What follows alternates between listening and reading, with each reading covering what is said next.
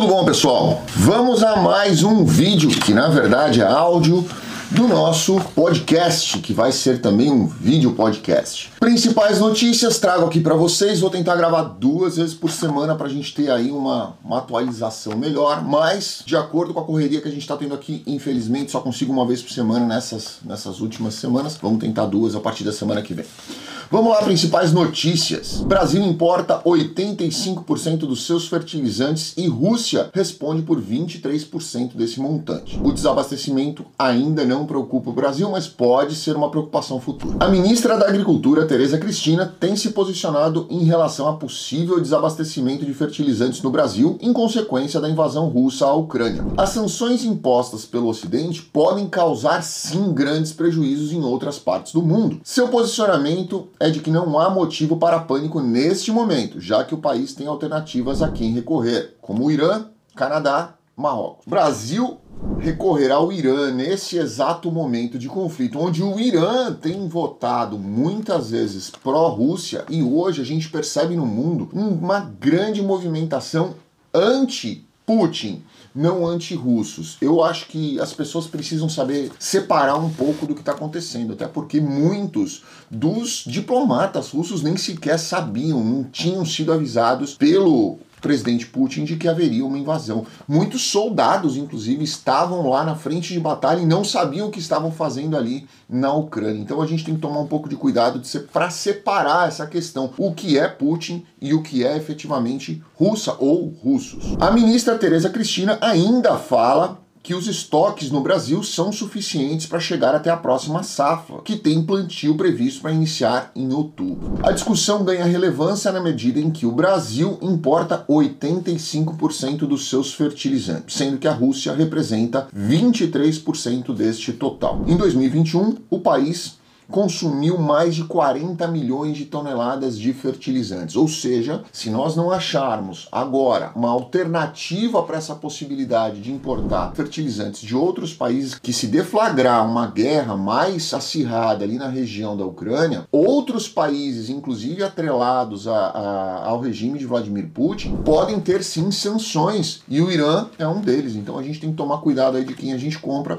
para não ter uma nova interrupção no meio desse caminho. O Brasil é o quarto maior consumidor de fertilizantes do mundo, ficando atrás apenas de China, Índia e Estados Unidos. Por outro lado, especialistas afirmam que eventual falta de potássio é o que mais preocupa no setor e que haverá desabastecimento desse nutriente. Canadá, Rússia e Belarus respondem por 80% da oferta mundial. Belarus já tinha restrições econômicas e colocava o mercado em alerta. Israel, Jordânia e Chile também, juntamente com a Alemanha, são produtores mas em escala muito menor do que aquela que nós precisamos para nossa demanda. Somente em 2020, a demanda brasileira de fertilizantes cresceu 12% em relação ao ano anterior. Economia como as sanções ocidentais à Rússia afetam o dólar e a bolsa de Moscou. A primeira semana do conflito entre Rússia e Ucrânia desencadeou enormes sanções internacionais, muitas delas jamais vistas na história, levando empresas a interromper as vendas, cortar laços e abandonar dezenas de bilhões de dólares em investimentos no país. Na terça-feira de carnaval, dia 1 de março, em meio ao temor das sanções, a bolsa russa enfrentou uma debandada de investidores estrangeiros ativos com ações do maior banco da Rússia despencaram mais de 20%. Já quarta-feira, dia 2, foi marcada pela mesa russa, o rublo perdeu 7,3% a 108,60 por dólar no pregão de Moscou. Antes,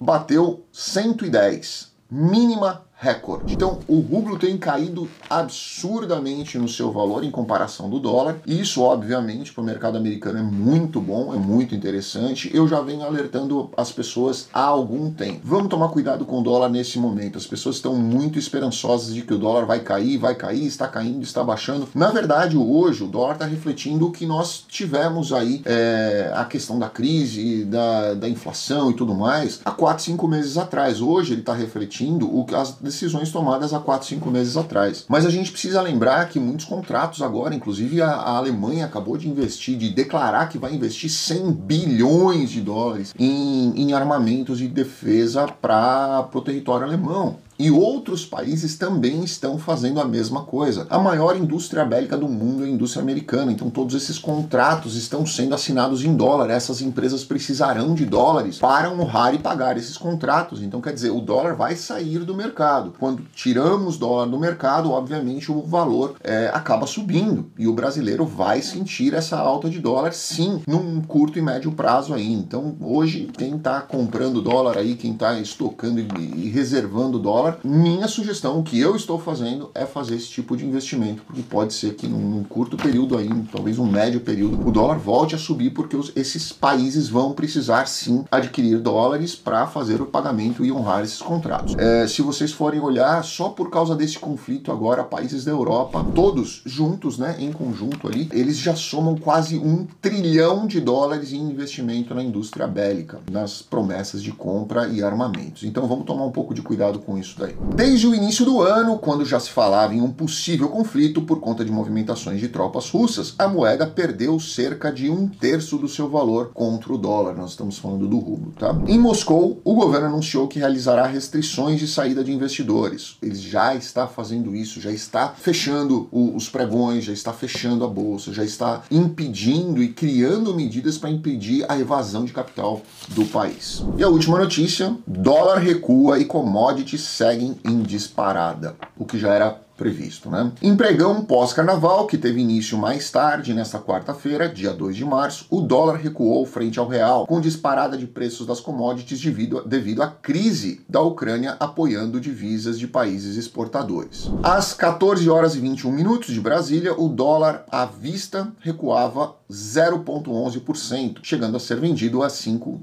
R$5,15, depois de ter chegado a subir 1,32% no pico do dia, R$ 5,22. Já na B3, no mesmo horário, o contrato de dólar futuro de primeiro vencimento caía 0,37%. Não dá sinais de interromper os ataques à Ucrânia, reunindo tropas cada vez mais perto da capital Kiev, várias nações ocidentais têm anunciado nos últimos dias duras sanções contra os indivíduos, empresas e órgãos estatais russos. Atingiram inclusive os oligarcas russos. Né? Nós vemos muitas pessoas atreladas ao presidente Putin, inclusive eu, eu particularmente fui hum, sou contra isso, você penalizar o povo russo, quer atingir essas pessoas, bacana, quer é, direcionar esse tipo de sanção e restrição contra Uh, Vladimir Putin e os seus mais próximos, eu acho que é, que é super válido, principalmente para que se impeça esse tipo de agressão à soberania de um outro país, não só da Ucrânia, mas de qualquer outro país, mas você atingir outras pessoas não tem muito a ver. A gente tem visto aí, inclusive, atletas russos, como se vocês forem ver, o, o Mazepin, que corre na Fórmula 1, foi demitido né, da, da, da, da Haas, né, que é onde ele corria. Por sorte, agora entrou o Fittipaldi lá na Haas, que, que é uma alegria para o brasileiro, que fazia muito tempo que não via um, um, piloto brasileiro na Fórmula 1, mas você demitir um piloto única e exclusivamente pelas ações do presidente do seu país é a mesma coisa que você é, demitir agora o, o Fittipaldi por causa de alguma atitude que o presidente Bolsonaro possa tomar e que as pessoas discordem disso. Uma coisa não tem nada a ver com a outra, né? O povo russo não tem absolutamente nada a ver com, a, com as, as, as atitudes